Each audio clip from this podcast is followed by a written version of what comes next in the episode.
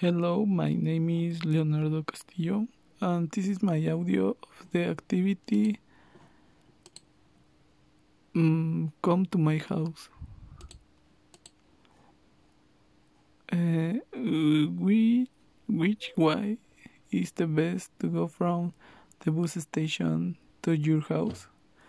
To get to my house from the bus station, you have to walk until you reach the corner of the police station that is on Princess Road.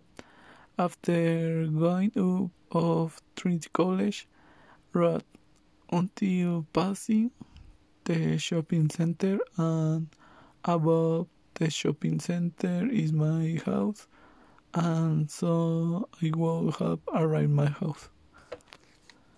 Your friends wants to go the, to the bank because he needs some money. Explain him how him how he can go from your house to the bank. Look look friend to go to the bank you have to go down to the shopping center then walk to to the left on Oxford Street you pass the cinema and the post office, and next to the post office is the bank.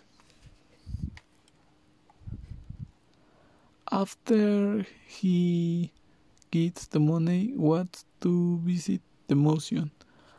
Explain him which is the way from the bank to the museum.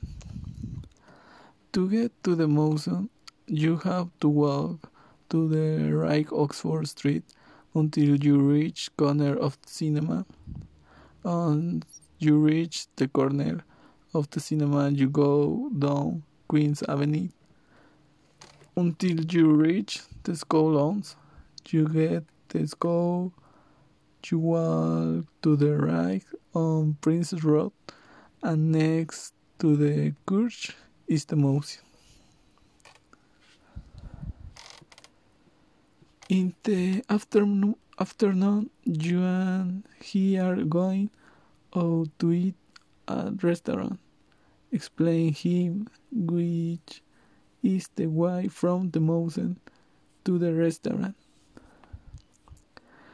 Once you leave the mountain, you walk to the right until you reach the corner of the school that is Prince Road.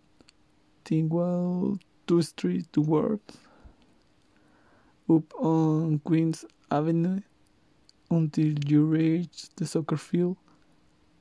Then in front of the field there is a street called Kingsway. And next to the parking lot is the restaurant. At night he is going to meet his friend in the pub. Explain him how we can go from to the restaurant to the pub. To get to the pub, you have to walk to the right of the restaurant on Kingsway Street. Once I reached the corner of the street down through Kings Avenue until you reach the chemise on their walk in from Oxford Street, and next to the market is the pub in front of, of the bank.